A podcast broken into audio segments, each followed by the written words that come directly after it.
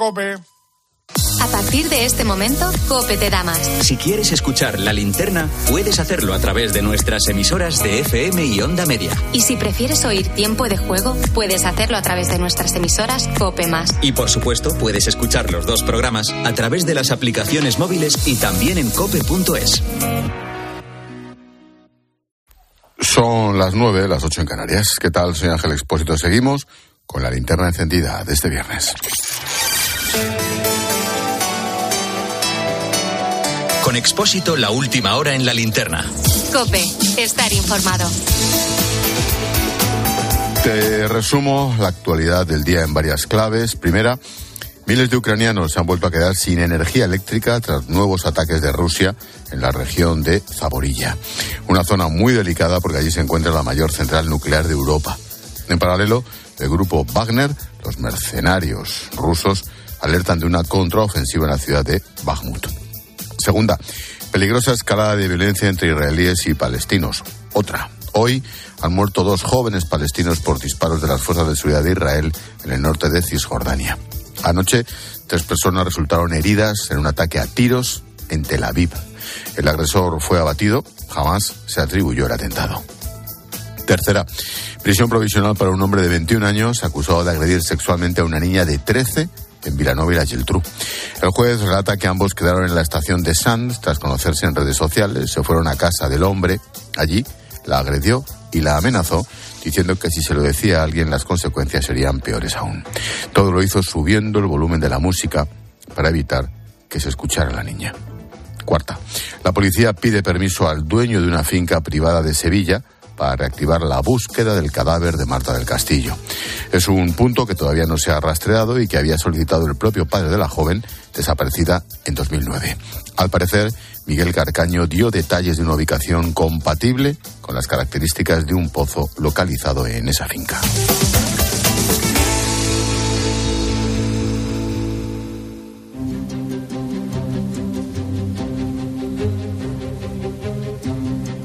Expósito. La linterna. Cope, estar informado. Después de muchos meses, el gobierno ha conseguido un acuerdo, un acuerdo en parte, sobre las pensiones en nuestro país. En las últimas horas se ha intensificado todo para poder aprobar la segunda pata de la reforma que tenía muy preocupado al ministro de Inclusión, Seguridad Social y Migraciones, José Luis Escriba. Hoy anunciaba así la noticia el presidente del Gobierno, Pedro Sánchez. Esta reforma es fruto de un intenso diálogo con la Comisión Europea y, por tanto, cumple también con los hitos y los objetivos establecidos en el Plan de Recuperación, Transformación y Resiliencia, que lógicamente son los que explican los distintos desembolsos que hacen posible también el que hagamos y materialicemos inversiones importantes. En el calendario estaba previsto cumplir con esta reforma a finales del 22. Bueno, se ha dilatado el plazo esta propuesta cuenta con el aval de la Comisión Europea y forma parte de los hitos comprometidos con España para el desembolso de otros 10.000 millones de euros en el cuarto pago del Fondo Anticrisis. Cuando eso suceda, Bruselas analizará el nuevo acuerdo. Lo aseguraba Berle Nuitz, portavoz del Gobierno comunitario en asuntos de economía.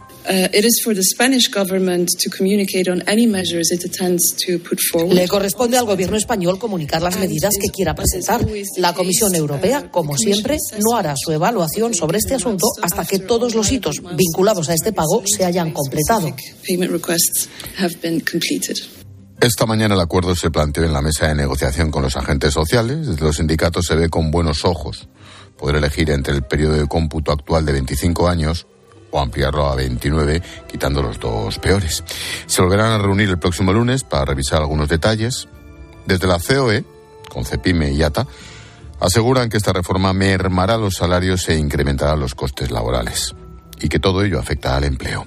Lo ha dicho Lorenzo Amor, presidente de la Federación de Asociaciones de Trabajadores Autónomos. La voracidad recaudatoria del gobierno no tiene límite. El gobierno quiere pagar la fiesta de las pensiones apretando más y más a los autónomos, a las empresas, con una importante subida de las cotizaciones, con una importante subida de eh, los costes laborales. Implica más años de trabajo, más impuestos y menos pensión a los que hoy están cotizando.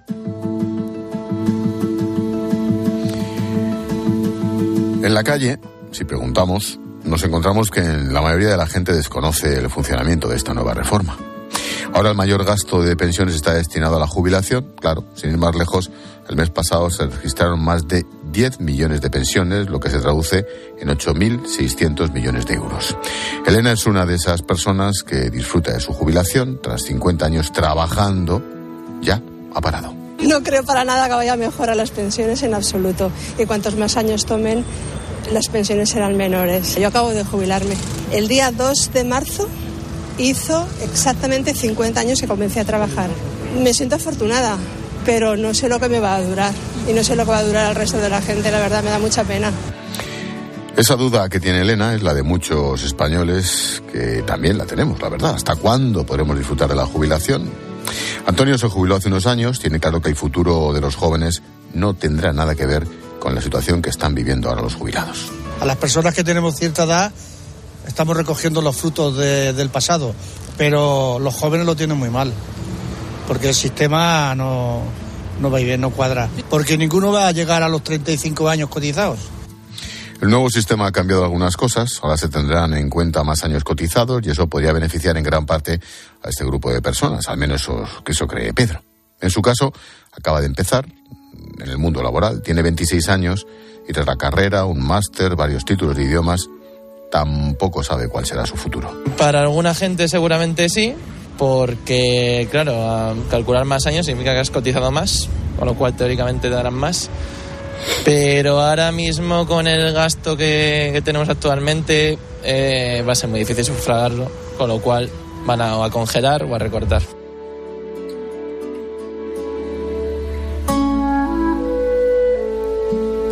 El verdadero problema llegará en unos años, cuando la generación del los baby boom nos jubilemos. Muchas personas tratarán de jubilarse al mismo tiempo. La precariedad laboral es más que evidente, con la tasa de desempleo juvenil más alta de Europa, un 32%. Marta es una de esas baby boomers. Si todo va bien en unos años tendría que jubilarse, pero tampoco lo tiene claro. Creo que da igual lo que hagan, que no vamos a conseguir dinero para que nos paguen las pensiones, porque dentro de poco vamos a estar muchos cobrando y como está la juventud ahora que le cuesta un montón de encontrar trabajo, no sé cómo lo van a hacer, la verdad. Hay muchas personas que miran la nueva reforma con desconfianza, aún hay quienes como Luis confían en poder jubilarse. No, hombre, yo confío que sí. yo confío que sí. Eh, yo creo que si todos arrimamos un poco el hombro, yo creo que, que sí funcionaría. Pero todos tenemos que tener ganas de trabajar, de hacer algo más. ¿En qué consiste esta nueva reforma? ¿El sistema es sostenible? Hoy hablamos de pensiones.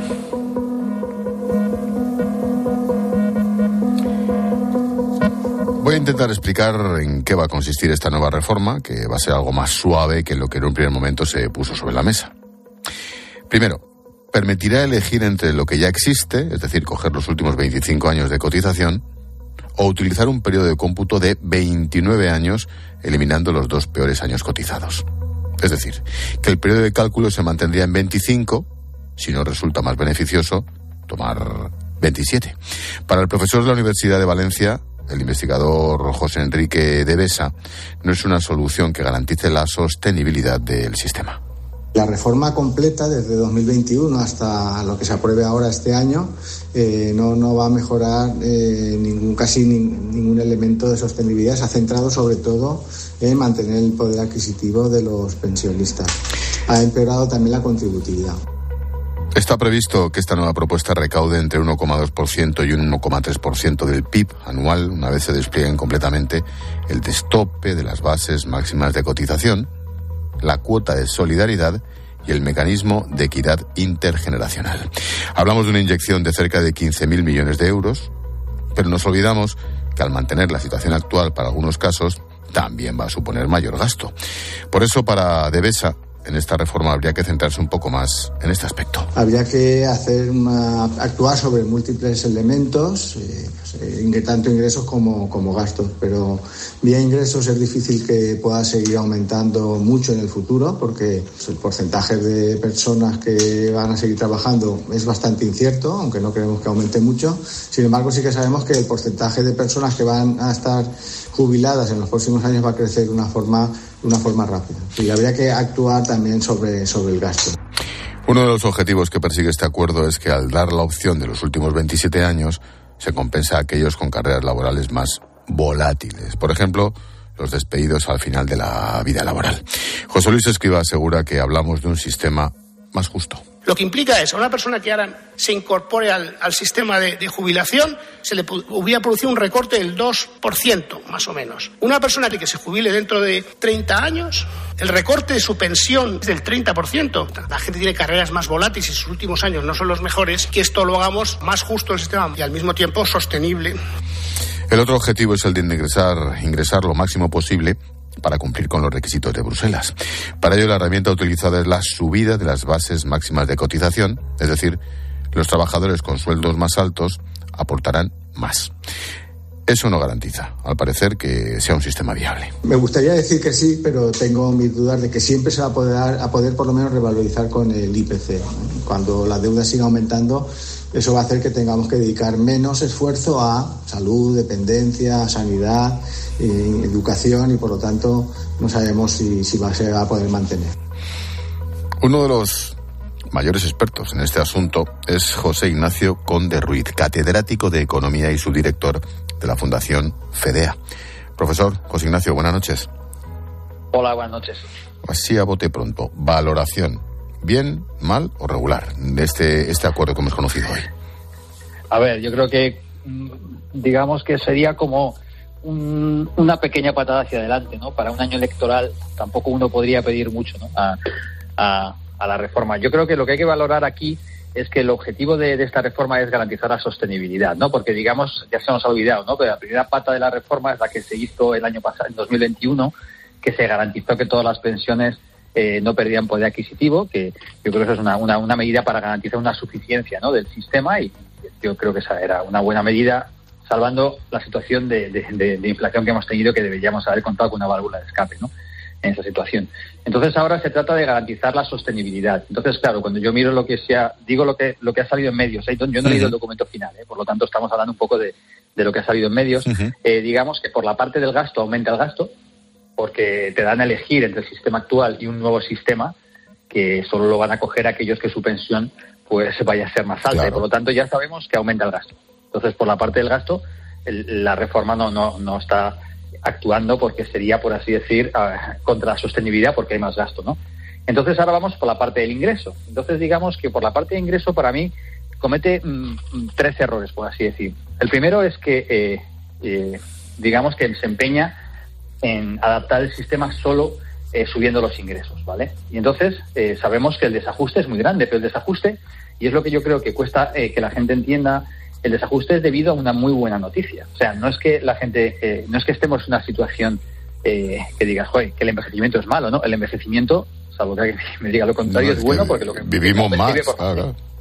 Efectivamente, entonces digamos que tú, digamos que te encuentras en una situación en que la gente cada vez vive más ¿vale? Y que por lo tanto tienes, por así decir, que adaptar un sistema de pensiones pensado, dicho así un poco duramente, para que la gente se muera antes, lo tienes que adaptar a una situación donde la gente se muere más tarde y por lo tanto aquí deberíamos estar todos contentos.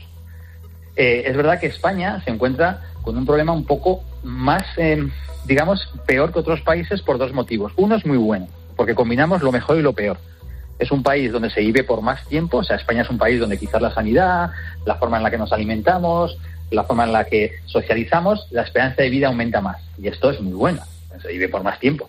Pero luego es verdad que combina que somos el país donde tenemos menos hijos de, todos los países industrializados. Y esto es malo. Y esto tiene que ver mucho pues porque no se le está poniendo a los jóvenes las facilidades de emancipación, de vivienda, de, etcétera. Y esto está muy relacionado con lo que voy a decir ahora, porque es que nunca hay dinero para ellos. ¿vale? Y esto vamos a explicar por qué es, ¿no? Entonces digamos que ahora eh, ahora digamos que lo que te encontrarías es que, que tú tendrías que decir, bueno, vamos a, si fuéramos todos un poco, yo creo, menos hipócritas, diríamos, vamos a adaptar el sistema a la nueva eh, realidad demográfica.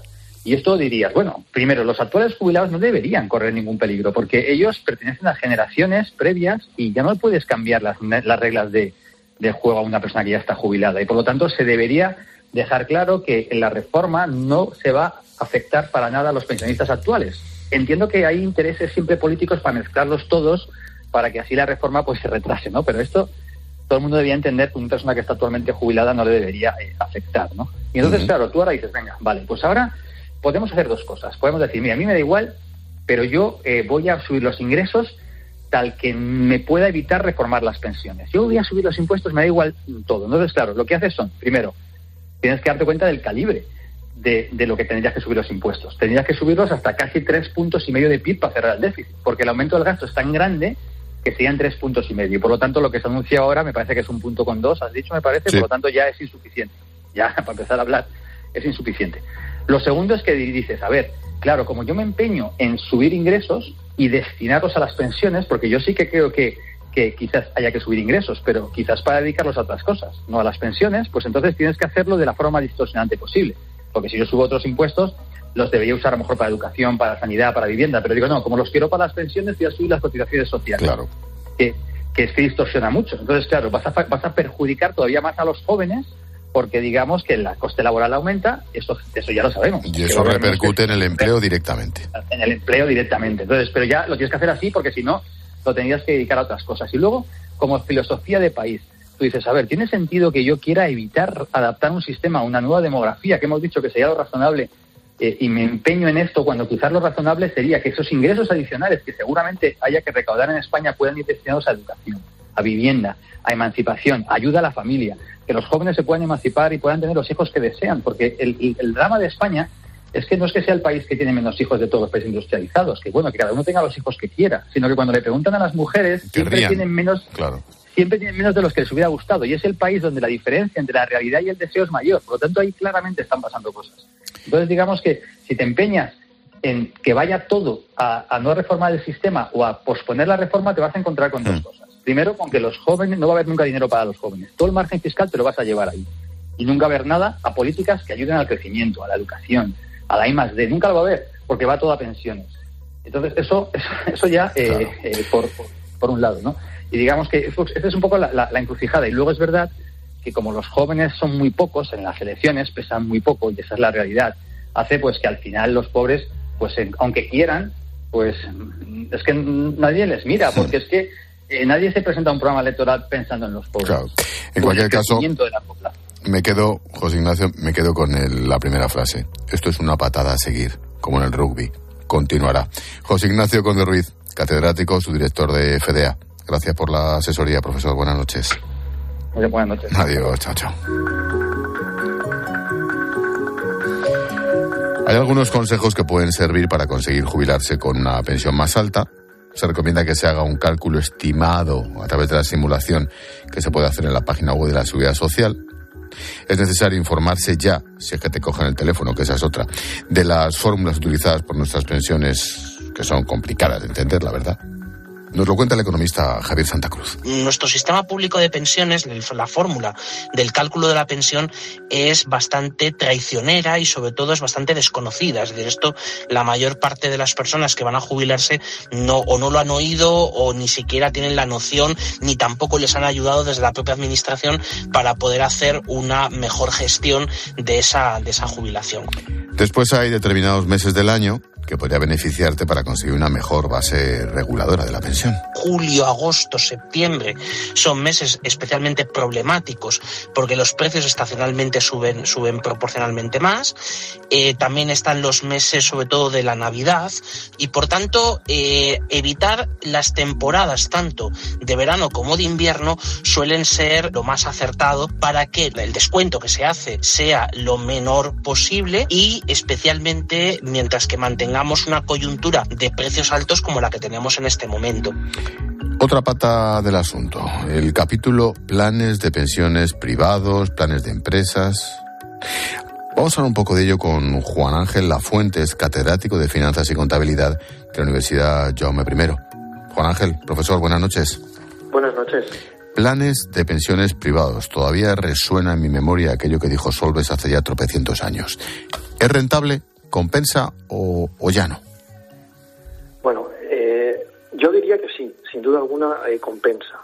Lo que sí que es verdad es que la rentabilidad que uno va, va a obtener siempre en el largo plazo, porque los planes de pensiones son la inversión en el largo plazo, pues van a evidentemente estar un poco condicionadas por las coyunturas en el momento del rescate. Pero eh, sin duda es un, es un elemento muy atractivo para eh, ahorrar desde el corto hacia el largo plazo. Voy a citar el título de un libro. Cómo complementar la pensión utilizando la vivienda en propiedad. Lo firma un tal Juan Ángel Lafuente. ¿Cómo se complementa la, pensión, Juan Ángel? Bueno, eh, bueno, quería apuntar que es en coautoría con el profesor Pedro Serrano de la Universidad Carlos III de Madrid. Eh, lo que eh, hemos hecho en el libro es básicamente intentar poner un poco de, orden ¿no? En, una posible elección de productos que me ayuden a complementar la pensión siempre y cuando tú tengas una, una vivienda en propiedad. La innovación financiera reciente ha, sacado a, la luz, al mercado, un montón de estos productos, cada uno con sus especificidades, cada uno con sus objetivos eh, específicos de clientes, que van determinados pues, fundamentalmente por el perfil de edad y por el perfil de, características de dependencia. Y, sobre todo, además, eh, la idea, mm, muchas veces errónea en la mayor parte de la población, de que estos productos supone necesariamente renunciar a la propiedad de la casa. Y entonces eh, bueno pues hemos querido un poco poner ¿no? Eh, el, árbol general de elección para personas que puedan estar, que puedan estar interesadas en estos productos eh, en función de sus preferencias. Y cuando digo sus preferencias es pues si quieren dejar herencia o no si necesitan mucho dinero o no etcétera etcétera ¿Qué son por lo menos como lo hacen los países donde, donde existe ya bien, bien, bien incrustado, ¿qué son los planes de pensiones de empresa? Bueno, pues eh, conceptualmente eh, es absolutamente lo mismo que un plan de pensión privada, un plan de pensión privada. La única diferencia, eh, bueno, única diferencia, yo diría que hay dos diferencias fundamentales. La primera atiende a, la gestión del plan. En un plan privado eres tú el que decides cuando te interesa posicionarte en el plan, es decir, poner dinero en el plan de pensiones y vas a ser tú también el que va a determinar eh, pues qué cantidades anuales te interesa ir aportando al plan. Eh, en los planes de pensiones privadas, que son, repito, o sea, un producto análogo al del plan de pensión privado, es, básicamente comprar carteras de, bonos y de acciones, por así decirlo. Eh, tú lo que haces es acordar con la empresa Uh, unas aportaciones sistemáticas y periódicas eh, todos los meses, me refiero, a, ese plan. ¿no? O sea, que en, ese sentido, el plan de empresa lo que te obliga es un poquito a, una disciplina de ahorro eh, sistemática eh, respecto al, privado. ¿no? Y por otro lado, también tenemos pues una diferencia de tratamiento fiscal. En este momento, pues los planes de empresa son fiscalmente mucho más atractivos que los planes privados el gobierno está claramente apostando por el desarrollo de los planes eh, de empresa y, esas son las dos diferencias fundamentales. La nuda propiedad. Ah, bueno, esto es un producto que analizamos en el, en el libro y, básicamente en qué consiste. Lo he explicado de una forma rápida y espero que sencilla. Eh, cuando uno es propietario de una casa, eh, se dice técnicamente que uno tiene plena, pleno dominio sobre esa casa. El Código Civil Español lo que permite es eh, extinguir este pleno dominio en dos derechos, lo que se llama el usufructo, que es la posibilidad de usar y disfrutar la casa, y lo que es la nuda propiedad, ¿no? el, otro derecho. Entonces, básicamente, eh, este producto, ¿qué es lo que hace? Yo tengo una casa, tiene un valor de mercado, y entonces eh, hay que quitar al valor de mercado el coste que supondría que yo siga residiendo de forma vitalicia, es decir, hasta mi fallecimiento, en esa casa. La diferencia entre lo que mm, sería, digamos, un alquiler vitalicio, por así decirlo, ¿no? en la casa que, que, yo tengo y el precio de mercado es el valor de la nueva propiedad que eh, en el caso de venderla pues sería la cantidad que, recibirías por, por ello. Pues ha quedado bien clarito. Em, esta última pregunta, profesor, daría para horas, ¿eh? A ver cómo lo conseguimos hacer como mucho en un minuto y medio. Bueno. Teniendo en cuenta, teniendo en cuenta la demografía, teniendo en cuenta el mercado laboral, teniendo en cuenta que llegamos los baby boomers más pronto que tarde, ¿el sistema es sostenible tal y como lo conocemos hoy? Bueno, esa es una gran pregunta, efectivamente. Eh, Vamos a ver, vamos a ver. Yo aquí diría dos cosas. No sé, esta es la pregunta recurrente, la sostenibilidad. Yo más bien diría dos cosas. Eh, más que preguntarme por la sostenibilidad, a mí me gustaría lanzar dos mensajes. ¿no? Con la situación actual, lo que está muy claro es que eh, en el futuro las pensiones no van a incrementar de forma sustancial. Es más bien, o sea, ya nos podemos quedar contentos con que se ajusten, ¿vale?, por la pérdida de poder adquisitivo del incremento de los precios. Sea, no, esperemos que, haya incrementos de las pensiones más allá de compensar la pérdida del precio. Y por otro lado, eh, una pensión media en España en este momento pues estamos hablando de que está en torno a 1.300 euros, aunque hay diferencias ¿no? entre las comunidades autónomas.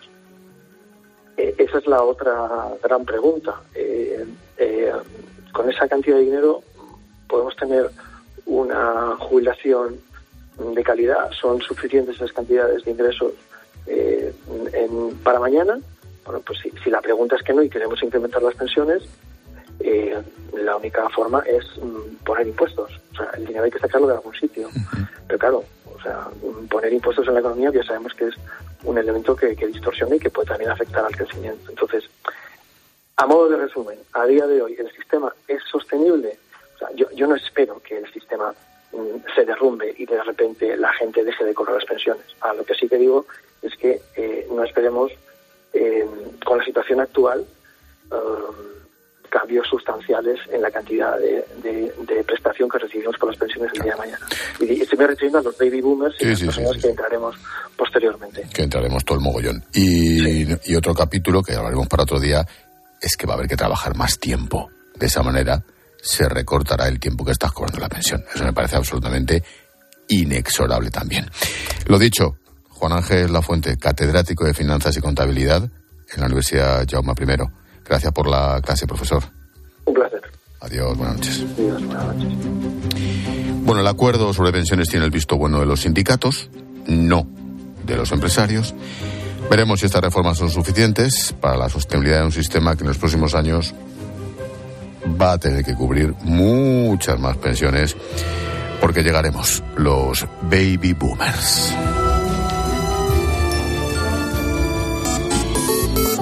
Ángel Expósito en Twitter en arroba expósito cope y en arroba la linterna cope, en facebook.com barra la linterna y en Instagram en expósito guion bajo cope. Imagina que grabas un anuncio de radio de línea directa y el micrófono del estudio se avería y suena así. Pero te gustaría sustituirlo por uno que suene así de bien. Y decir algo como... Con el seguro de coche de línea directa tienes coche de sustitución también en caso de avería. Cámbiate y te bajamos el precio de tu seguro de coche, sí o sí. Ven directo a lineadirecta.com o llama al 917-700-700. El valor de ser directo. Consulta condiciones. Elegir Grana Padano es abrazar los valores italianos que lo hacen único. Porque en el sabor de Grana Padano se encuentra el sabor de Italia, la emoción de compartir un sabor que enamora al mundo entero. Grana Padano, un sentimiento italiano. Escuchas Cope. Y recuerda, la mejor experiencia y el mejor sonido solo los encuentras en cope.es y en la aplicación móvil. Descárgatela. A la hora de alquilar, ¿experimentas el pánico de elegir el inquilino adecuado? ¿O confías en la selección de un inquilino solvente y fiable a los especialistas en protección a propietarios? Cada día somos más los que disfrutamos de la protección de alquiler seguro. Llama ahora al 910-775-775. Alquiler seguro. 910-775-775. Para esta reforma necesitamos un buen asesoramiento. Y plazos cerrados. Facilidades de pago. Y un presupuesto a nuestro alcance. Entonces vamos al Leroy Merlin, ¿no? En Leroy Merlin puedes hacer la reforma que quieres y dar más valor a tu casa. Con el mejor asesoramiento, posibilidad de financiación y descuentos hasta el 28 de marzo. Ven a tu tienda, pregunta a nuestros expertos y revaloriza tu hogar con Leroy Merlin. Este frigo es asombroso. Es que es súper espacioso. Tú solo compras muy sencillo y el dinero a tu bolsillo. Aprovecha la selección de electrodomésticos Bosch con hasta 200 euros de reembolso. Compra en tu tienda habitual en nuestra web o llámanos. Bosch. Con el dinero no se juega y antes de tomar decisiones necesitas tener la mejor información. ¿Pero qué es exactamente, Fernando, la hipoteca inversa? Lo primero, una hipoteca inversa, personas mayores de 65 años. Lo que va a hacer el banco es irte pagando a ti un poquito cada mes en forma de crédito. Es decir, en lugar de darte, para que se entienda bien, en lugar de darte un préstamo todo de golpe, te van a ir dando una cantidad mensual. Los lunes, miércoles y viernes a las 5 encuentras en la tarde de Cope con el profesor Fernando Trías de BES la mejor explicación a tus preocupaciones económicas.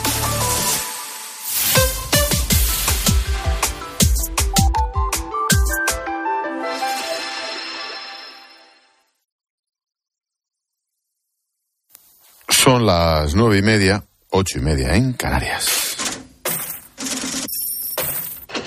Expósito.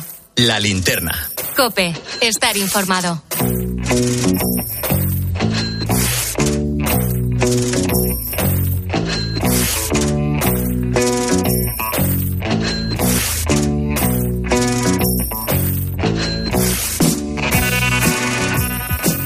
Gobierno ha cerrado la segunda parte de la reforma de las pensiones. Después de meses de negociación y de conversaciones a tres bandas, Bruselas, PSOE y Podemos, se ha llegado a un acuerdo para subir las bases máximas de cotización, la pensión máxima y ampliar el periodo de cálculo.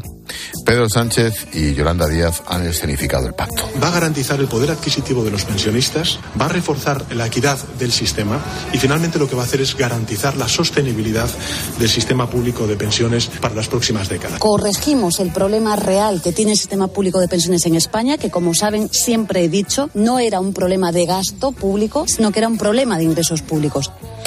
Carmen Broncano, buenas noches. Buenas noches, Ángel. El gobierno ha presentado la reforma a los agentes sociales, pero antes de eso, en resumen, ¿en qué consiste la reforma? Pues el objetivo es recaudar más dinero para hacer frente al envejecimiento y al aumento de pensionistas que se prevé para los próximos años. Así que siguiendo esta línea, el gobierno quiere subir la base máxima de cotización. Ahora lo que se gana a partir de 4.495 euros no se cotiza, así que ese tope se va a elevar de forma progresiva. También se impone una tasa de solidaridad, así la llaman, sobre esa parte del salario que queda fuera de la cotización. Lógicamente, se va a subir la pensión máxima, pero eso sí, en menor proporción. El periodo de cálculo, ese era uno de los grandes problemas en la reforma. Pues al final se quedan dos opciones. La primera es seguir como hasta ahora y mantener el periodo de cálculo en 25 años. La segunda, la nueva, es ampliar el periodo en 29 años y descartar los dos peores. Esto beneficia sobre todo a los que hayan tenido carreras más inestables, con periodos de paro o diferentes tipos de sueldos. Estas dos opciones van a estar vigentes durante unos 10 años hasta que la segunda, la de los 29, se quede de forma permanente. Como decíamos, hoy el Gobierno ha presentado la reforma a los agentes sociales, los sindicatos celebran la propuesta, la patronal se opone. COE, CEPIME y ATA, los autónomos, han elaborado un comunicado conjunto en el que dicen que la reforma es populista y regresiva porque implica más años de trabajo, más esfuerzo y menos pensión. Además, se quejan de que la mayor parte del coste de la reforma va a caer sobre las empresas. Los costes laborales van a tener que aumentar y esto va a suponer poner entre las cuerdas a pymes y autónomos. Por su parte, los sindicatos dicen que este es el principio de un nuevo sistema. Lorenzo Amor es presidente de ATA y Francisco Luján de UGT. Nuestro frontal rechazo a el gobierno quiere pagar la fiesta de las pensiones apretando más y más a los autónomos, a las empresas con una importante subida de las cotizaciones. Recoge parte de lo que eran nuestros objetivos principales, el blindar el sistema, el hacerlo robusto, el incrementar los ingresos. El lunes el gobierno se vuelve a reunir con los agentes sociales pero la reforma está cerrada, ¿no? De hecho, esa es una de las reclamaciones de la COE. Dicen que en la reunión de hoy no ha habido espacio para el diálogo. El Gobierno ha presentado su propuesta, pero el texto ya está prácticamente cerrado. Por eso, aunque se haya convocado una nueva reunión para el lunes, todo apunta a que se aprobará en los próximos días y seguramente sea por decreto ley. Después quedará la aprobación de Bruselas, que no dará el visto bueno hasta que la reforma esté terminada. Todo debería estar listo antes de junio para no comprometer el cuarto pago de los fondos europeos. Otra noticia del día los despidos de los trabajadores en la fábrica de Ford en Almusafes, en Valencia. La empresa va a prescindir de más de 1.100 empleados. El anuncio ha sido un jarro de agua fría en la fábrica porque no se esperaban que el número de despidos fuera a ser tan elevado. La empresa argumenta un ajuste en los volúmenes de producción. Ahora los trabajadores ven muy difícil que Ford garantice las mejores condiciones. José Luis Parra es portavoz de UGT, el sindicato mayoritario en la planta pone punto de salida a una negociación que va a ser complicada, que podamos garantizar eh, que el 100% de, de las salidas pues sean voluntarias y con acompañamientos hasta la jubilación o con bajas incentivadas para la gente más joven. El contrapunto de la noticia es la contratación de 1.500 trabajadores en la empresa de construcción Navantia. Será en los centros de Cádiz, Ferrol y Cartagena. Y hablando de empresas, acabamos de conocer que la Asociación Nacional de Grandes Empresas de Distribución ha pactado con los sindicatos una subida salarial del 17% en un plazo de cuatro años. Este acuerdo afecta a unos 260.000 trabajadores de compañías como el Corte Inglés, IKEA o Carrefour. Y noticia de esta misma tarde, desde Estados Unidos, la debacle del banco Silicon Valley ha causado estragos en la bolsa el gobierno federal se ha visto obligado a intervenir esta, esta entidad financiera. El Departamento de Protección Financiera ha tomado medidas por la falta de liquidez e insolvencia del banco. La pandemia y la subida de los tipos de interés han lastrado su actividad. Esta es la mayor quiebra bancaria en Estados Unidos desde 2008 y el contagio se ha notado en las bolsas europeas. En España la banca ha caído hasta un 5%. El miedo se instala en los mercados porque hay muchos que lo ven como el inicio de una crisis. Y dos datos más. La inflación en Alemania sigue subiendo hasta el 9,3, una décima más que en enero. En Estados Unidos la tasa de desempleo sube dos décimas, 3,6%. ¿Cuál es la relación entre ambos datos? Pues son fundamentales para entender el futuro de las subidas de los tipos de interés. Si la inflación en, Alemania sigue al alza, ya sabemos que es el motor de Europa, el Banco Central seguirá presionando con las subidas para intentar doblegar la curva de inflación. El objetivo es llegar al 2%, pero todavía estamos lejos. Y el dato de desempleo de Estados Unidos significa lo mismo, que la Reserva Federal va a seguir subiendo los tipos, porque esa tasa de paro del 3,6 es demasiado baja, demasiado buena. El resumen, Ángel, es que la economía tiene que tensionar para que la inflación baje. Y por último, Carmen, para la semana que viene, ¿qué?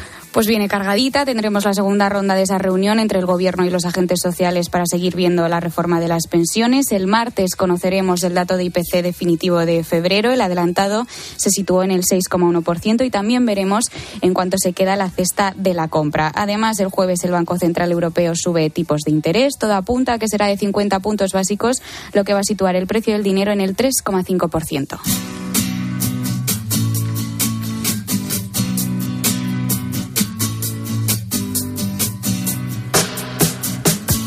Repasamos la semana económica con Yolanda Gómez, subdirectora del diario ABC. Yolanda, ¿qué tal? Buenas noches. Hola, buenas noches. Oye, empezamos por lo último, tu tema, la reforma de las pensiones. ¿Qué te parece? ¿Con qué te quedas? No sé si con el rechazo de la patronal, la subida de impuestos, que por fin hay acuerdo. Bueno, pues eh, a mí me parece que una vez más eh, se cargan todas las tintas sobre, unas, sobre un solo lado de la balanza, que es el lado de, de, los impuestos, en este caso de las cotizaciones sociales, ¿no? Y lo que se está haciendo de esa manera es al final castigar al empleo. Si tú lo que haces es cada vez hacer más caro que un que un empresario contrate, pues lo que vas a hacer es reducir al final el número de contrataciones. Y si lo que haces es penalizar, además, a medida que los sueldos son más altos, lo que haces es castigarlos de mayor manera, porque esto del destope de, de las cotizaciones lo que hace es castigar al final los sueldos, que no son muy altos, pero son sueldos de profesionales, eh, pues al final lo que, lo que haces con eso es incentivar que las empresas no suban los sueldos. Así que a mí personalmente no me gusta. Al final, por no por no enfadar a tus socios, lo que se ha hecho es renunciar al ajuste que suponía el elevar los, los años que se tienen en cuenta para calcular las pensiones y para contentar a Bruselas, que te dice, a mí me da igual de dónde lo saques, pero yo lo que quiero es que que equipares ingresos y gastos, pues se hace todo del mismo lado, ¿no? del lado de las cotizaciones que son impuestos. Yolanda, ¿qué tal? Buenas noches. Hola, buenas noches. Esta semana hemos conocido también la cifra de fijos discontinuos del año pasado, 443.000. Desde el Gobierno le han intentado quitar importancia a este dato, pero dinos qué significa. Que no la estaban colando. Perdón, me coló. Yolanda, ya, ya, estaban, ya estaban unos eh, cuantos analistas, ¿no? Pues más o menos hablando de ese medio millón de personas, pues hombre, son personas que no aparecen en las listas del paro y que están paradas, o sea, están paradas hasta volver a trabajar otra vez cuando llegue, cuando llegue la temporada. Es que incluso, Yolanda, estaban cobrando el paro. Sí, sí, por eso, que hay gente que está cobrando en paro de estos, otro que no lo están cobrando, pero que, pero que son parados porque no están trabajando en ese momento. O sea, al final tú lo que estás haciendo es distorsionando las, las estadísticas. Pero vamos, mucha sorpresa no hay. Claro, eso te vale para que digas, hoy mira tú, cuánto he acabado con la temporalidad y cuánto he reducido el paro. Pues, en fin, tiene un poquito de trampa detrás, ¿no? Sí, que habían medio millón de parados más, efectivamente. Oye, Calviño se reunió con la banca para valorar el código de buenas prácticas, aquello del acuerdo de hipotecas. Dice que han recibido 9.000 solicitudes de adhesión a mí, no es a ti, a mí la cifra me parece ridícula.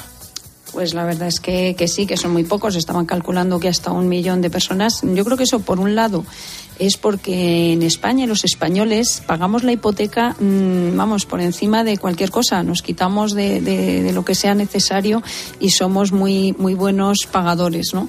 Eso por un lado. Y por otro lado, hombre, lo que sí que significa también es que si la gente no acude a estos mecanismos que, que están en marcha, pues hombre, tampoco tiene sentido intervenir el mercado como se propone desde Podemos, poniendo, convirtiendo las hipotecas variables en, en fijas, que es lo que supone poner topes a un tipo a un tipo variable y hacerlo no por por decreto o, intervenir de otra manera que ya sabemos los resultados que tiene eso no al final es verdad que son poquísimos pero se supone que es porque no lo necesita más gente no esta semana también el gobierno francés ha acordado con los supermercados una cesta de la compra antiinflación. ¿Ves posible que traigamos esto aquí a España? Mm. Bueno, pues eh, es verdad que nos suena lo primero que planteó la señora Díaz, pero también es cierto que en este caso es, eh, totalmente voluntario, es un acuerdo al que al que han llegado y también es verdad que se toma en un, se tomó en, en, un momento la decisión o se anunció cuando al día siguiente tenía una huelga general el señor Macron, ¿no? Veremos también qué resultados eh, tienen esas medidas porque Sarkozy ya lo intentó hace unos años y tampoco tampoco resultó demasiado bien, ¿no? Yo creo que efectivamente las, las los supermercados que puedan o las grandes superficies que puedan, pues claro que tendrían que hacer todo, todo lo posible para tener precios asequibles, aunque sean en unos determinados productos, eh, pero que esto al final tenga un impacto importante en la inflación, pues en fin, los ejemplos que hemos tenido hasta ahora tampoco, tampoco han sido excesivamente buenos. La Unión Europea empieza a presionar a los países miembros para que presenten sus planes de ajuste fiscal.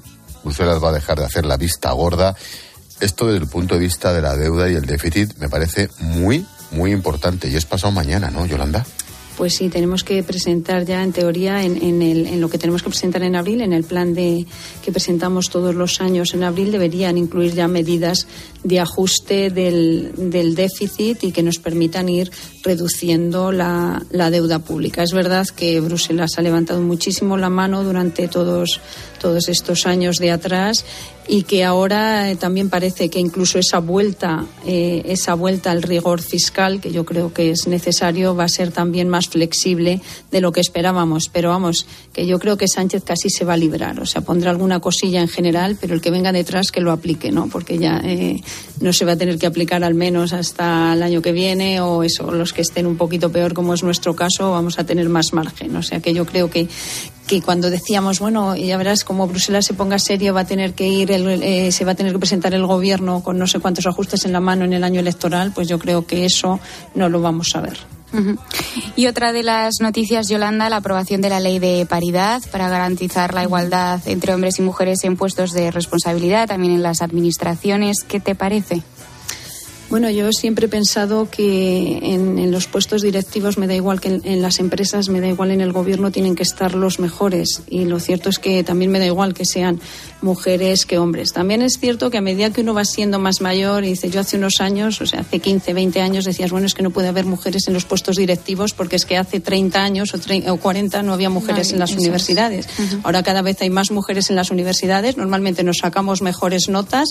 Entonces, bueno, pues yo creo que ya va siendo hora de que vaya aumentando también el número de mujeres eh, que están en los puestos directivos, ¿no? Pero, pero yo creo que tiene que ser, fíjate, más que por cuotas, yo creo que por incluso convencimiento de las propias empresas, porque es verdad que en la diversidad eh, pues, pues se trabaja mejor y se puede aportar más. Y yo creo que en las empresas donde hay mujeres directivas también que puedan dar su opinión y que puedan ayudar en esa toma de decisiones, al final lo que haces es enriquecer esa toma de, decisiones y, y, y, que es positivo ¿no? para la empresa. Entonces, hasta que no nos convenzamos de eso, eso, pues no sé yo, al final eh, las cuotas, bueno, porque es obligatorio, hay que hacerlo y punto, pero yo creo que es mejor educar y convencer, ¿no? Y por último, parece que el gobierno ha relajado un poquito el tono con el tema ferrovial después de que la compañía dijera que no es por cuestión de seguridad fiscal en España. Mm, A mí me explicaban el otro día cuál es el motivo que hay detrás, que no ha salido, me parece mucho más preocupante. Pero en fin, ¿tú cómo ves la política, Ya. Yolanda? Bueno, pues eh, yo creo que entre otras cosas tampoco le estaba saliendo excesivamente bien eh, al gobierno su actitud. Quizás en, en una parte del público sí, pero pero tú el- es- ese tono amenazante y voy a tomar todo tipo de medidas y voy y, y vamos y te pongo de todos los colores. eh, yo creo que al final lo que lanzas es que eres un, mens- un, un gobierno intervencionista, un gobierno que eso que atacas a las empresas, un gobierno que está poniendo trabas y dificultades a que vengan aquí los inversores y dices, bueno, si es que al final te estás poniendo tú mismo en entredicho, ¿no? Yo creo que eso, luego es verdad que escuchando a, a Ferrovial ha bajado un poco el tono, pero lo que dijo, lo dijo y yo creo que hay mucha gente que sabe que buena parte de eso es verdad. Yo no sé si hay inseguridad jurídica o no, pero lo que está claro es que aquí cada tres días tenemos una nueva ley que perjudica a las empresas y la última esta reforma de las pensiones que está que está intentando aprobar y que va a aprobar probablemente el, gobierno. O sea, al final te están cambiando las reglas del juego, te están encareciendo los costes eh, un día sí y otro también. Eso muy muy eh, mucha estabilidad jurídica no no significa, ¿no? Entonces bueno, eso y probablemente que tampoco eh, dijo que iba a tomar medidas para evitar eh, que se fuera que se fuera de aquí parece que hombre los juristas lo que te dicen es que el gobierno ahí tiene poco que hacer no que no hay muchas posibilidades de, de impedirlo Pues no parece. Yolanda Gómez, subdirectora de ABC, como siempre, gracias. a vosotros buenas noches Adiós, Adiós, Yolanda. chao, chao.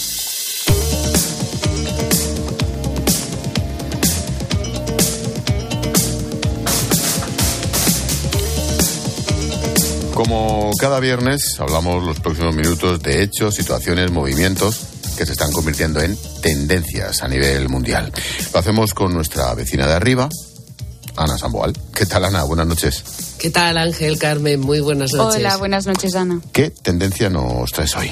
Pues hoy vengo a hablaros de las casas del futuro. Se están haciendo ya algunos prototipos de prueba. Son casas que se adaptan al cambio del clima, al calor extremo o al frío polar. Son refugios climáticos. Vaya, hay muchos proyectos piloto ya en marcha. Por ejemplo, Ana, para el calor, ¿cuál es la mejor casa? Pues mira, para encontrarla, curiosamente tenemos que mirar al pasado, a las casas en las que hace 3.000 años vivían los persas. Esas casas estaban perfectamente climatizadas y no sé si tenían algún tipo de fuente de calor, desde luego no eran estufas, pero lo que no tenían era aire acondicionado. ¿Cómo lograban alcanzar una temperatura adecuada para sobrevivir? Pues mira, las ha desarrollado una empresa española de Málaga, es la que está trabajando en ello y hay un prototipo ya en un pueblo a unos 20 kilómetros de la capital, en una población que se llama Vícar. El promotor es un agricultor, él quería construir una vivienda sobre un depósito de agua que ya existía. Pues bien, han usado torres de viento, captan el aire, lo conducen hasta ese embalse subterráneo y en el choque con el agua el aire se enfría y sale por otro conducto y refresca las estancias. Hemos hablado ya de eso aquí, pero para las ciudades, bien, pues se está haciendo también en una vivienda en concreto que se va a desarrollar. Eh, eso es aire acondicionado gratuito, por cierto. Cuanto más calor hace, al parecer, más rápido se enfría la casa por este sistema. ¿Y dejan huella ecológica estas casas? Bueno, de momento solo hay una vivienda construida con este método, pero hay otro proyecto. Es un proyecto también de ingenieros españoles y dicen que la huella ecológica es nula o prácticamente nula. Ellos plantean que con la subida de las temperaturas en el futuro la, eh, viviremos en, en ambientes, en algunos casos, desérticos. Y entonces las casas tendrán que convertirse en lugares de vida, en pequeños oasis. Mm, ¿Cómo son? ¿Cómo Pues son estos inventos? imaginaos una tienda de campaña con forma de tubo, cerrada en todos sus extremos. Ese es el modelo, pero no es una tienda al uso. Lleva placas solares incorporadas, lleva una desalinizadora de agua.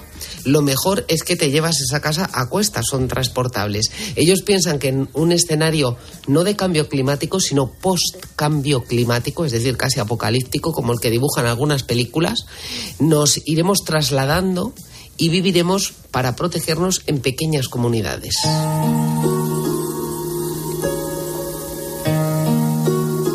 Qué mal, ro- que digo que qué mal rollo, ¿no? Sí, sí, es como Waterwall. La verdad es que las casas son chulísimas, ¿eh? Pero, Sí, el problema pero es con la quién te verdad es que toque la el escenario comunidad. post-cambio climático da un poquito de miedo. Y esto en verano, ¿no, Ana? ¿Y en invierno? Pues en invierno eh, han diseñado pérgolas con lamas que se colocan sobre los cristales y abres o cierras para crear un efecto invernadero con la luz solar. Se calcula que ahorran un 40% de energía. Fíjate que bien lo aprenderían ahora, ¿eh? Eso puedes conseguirlo en zonas más o menos cálidas. Sin embargo, en lugares mucho más fríos, donde tenemos eh, durante buena parte del año temperaturas bajo cero, aunque ayuden sistemas como eso, resultan insuficientes. Mm, ¿Hay proyectos para lugares muy fríos? Tenemos otros recursos, como techos termoaislantes. No os voy a contar más porque ya hemos hablado de ello, pero en Perú, por ejemplo, y esto no lo hemos contado, se están construyendo casitas bioclimáticas. Se usan materiales de la zona, como el adobo que usaban nuestros abuelos. Fíjate, pues es un buen aislante. Por su diseño, estas casitas captan calor durante el día, toda su estructura capta calor y lo va liberando a lo largo de la noche. Es el material, pero el diseño, nada más. Y además de ser adecuadas para regular la temperatura, han constatado que esas casas han reducido de forma muy importante las infecciones respiratorias de los que viven en ellas. Encima las montañas tengo un nido que nunca ha visto nadie como es. Pero vamos a ver, Samuel, si tú no habías nacido cuando la Topolino, tía. Pero la canción no te gusta. No. tiene su puntito, ¿eh? Tiene su puntito. Ana, pero el cambio climático eh, no, no solo trae como consecuencia el frío o el calor extremo, ¿no? También hay otros fenómenos. Sí, como la sequía, que en pleno invierno estamos padeciendo en buena parte de Europa. Ojo las inundaciones. Y para eso en España ya hay una solución. También Sí. viene de lejos, como la canción de. Históricamente, no hay, no hay más que... Y de antes incluso los hórreos, por ejemplo, ¿no? En Galicia, en Asturias. efectivamente viviendas construidas sobre pilares, no solo en zonas susceptibles de sufrir inundaciones, sino también en la costa, que pueden verse afectadas por la subida que se está produciendo en el nivel del mar. Se llaman viviendas palafíticas. Esto lo ha planteado un catedrático español, un catedrático de Alicante, como respuesta a fenómenos como el Katrina. Propone que, además de absorber el, eh, para absorber el exceso de agua en zonas donde se puedan producir inundaciones, se diseñen parques inundables y se coloquen en esos parques depósitos recolectores. Claro, pero ¿y, y con lo que ya tenemos, con lo que ya está, qué hacemos? ¿Habría que quitarlo o cómo? Pues mira que lo he buscado, ¿eh? pero para eso no hemos encontrado respuesta de momento. Tampoco la tienen los expertos, aunque la están estudiando. Le preocupa mucho eh, a los expertos, eh, eh, a los ingenieros que están diseñando soluciones para el clima en la vivienda, la costa mediterránea. No tanto porque pueda producirse una subida del nivel del mar, que también, sino sobre todo porque esperan que al menos durante las próximas tres décadas vamos a sufrir en la costa mediterránea un incremento sustancial de la frecuencia y de las violencia, de la violencia de los temporales y al parecer pueden barrer las playas. Eh, Broncano, Dime. pa' Cádiz. Y ya está. Has oído, ¿no? Y nos quedamos ahí y ya está. Oye, Ana, el domingo 20.30 en Código Samboal, ¿qué nos estás preparando? Pues mira, aparte de revisar la actualidad, de echar un vistazo no solo a lo que está ocurriendo con Ferrovial, que lo habéis hablado ahora con Yolanda, sino sobre todo con Indra, la Mm. empresa que se ocupa de la tecnología de defensa, la empresa que se ocupa de los recuentos electorales. Esta semana ha pasado completamente desapercibido que se ha encargado al consejero delegado y se ha pegado un trastazo en bolsa, pero monumental. Eh, todo lo que ha subido Ferrovial, todo lo que ha bajado Indra. Pues vamos a hablar de ello. Y vamos a mirar también al 2035, esa fecha en la que supuestamente eh, ya no se pueden vender en España o en Europa, en la Unión Europea, vehículos de combustión, ni siquiera vehículos híbridos. Eh, en Ford ya han dicho que van a despedir a 1.100 personas porque para construir eléctricos no necesitan tanta gente. Entonces vamos a ver qué impacto tiene en la industria, qué impacto tiene para el consumidor, porque de momento esos prototipos son muchísimo más caros y si vamos a llegar a 2035 o lo que vamos a hacer es que tenemos un parque de una edad, un parque de vehículos de una edad de 15 años, pues a lo mejor lo llevamos a los 25 y resulta que contaminamos el doble de lo que preveíamos. A ver si vamos a llegar a tiempo o no. Vamos a hablar de ese asunto y mm, vamos a estar muy atentos a la Marcha por la Vida, que se celebra el, el domingo. Pues Alguno de los de las personas que, que estarán en esa Marcha por la Vida estará con nosotros después en el, en el plato y, mm, y veremos que, cuál es la estrategia de Podemos. Eh, está separándose del PSOE para intentar movilizar a su público, pues con, con sociólogos mm, nos explicarán qué impacto está teniendo en, en su público objetivo, en la opción de voto de Podemos. Yo te resumo la estrategia de Podemos muy fácilmente. Pablo Iglesias quiere volver al gobierno. Sí, también. Punto. Ya está. Pregúntale, pregúntale a los sociólogos. El domingo Bueno, a las ocho y media de la tarde, Código Samboal en 3CTV. Te vemos, Ana. Gracias. Gracias. feliz Adiós, fin de Ana. semana. Adiós, chao, chao. Adiós, Carmen. Adiós, Ángel. Buen fin de chao. Chao. Todos los viernes, a esta hora más o menos, el teniente general Miguel Alcañín nos da un puntazo de valores y recursos humanos. ¿Qué tal, Miguel? Buenas noches. ¿Qué tal Ángel? Buenas noches. Hoy hablamos del caso de las gemelas de Sallén. Todo el mundo recuerda el caso de las gemelas argentinas de 12 años que se lanzaron por el balcón de su domicilio de Sallén de Llobregat con el fatal desenlace de Alana muerta y Leila grave en el hospital. Este es un claro ejemplo de acoso escolar.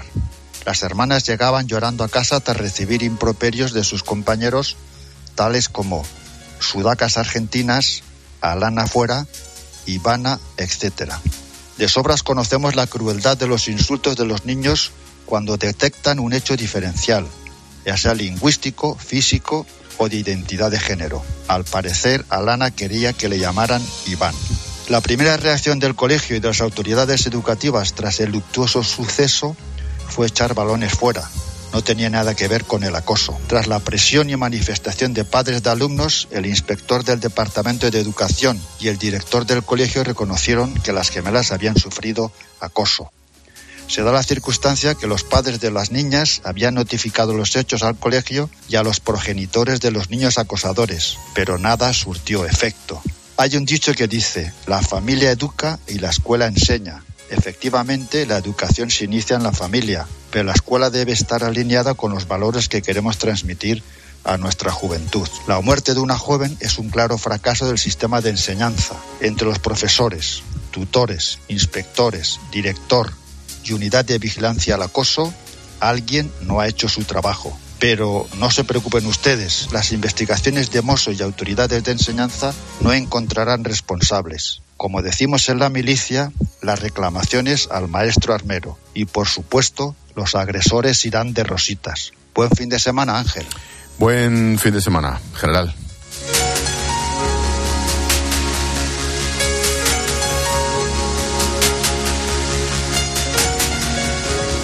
Expósito. La linterna.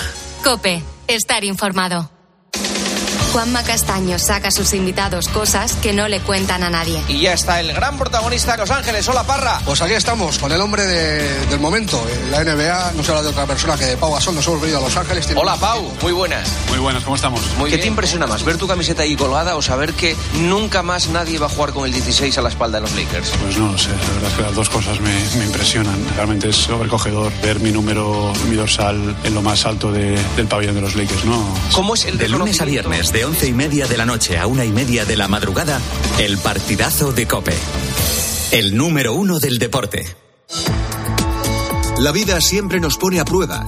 Por eso en PSN Previsión Sanitaria Nacional hacemos más fáciles los momentos difíciles.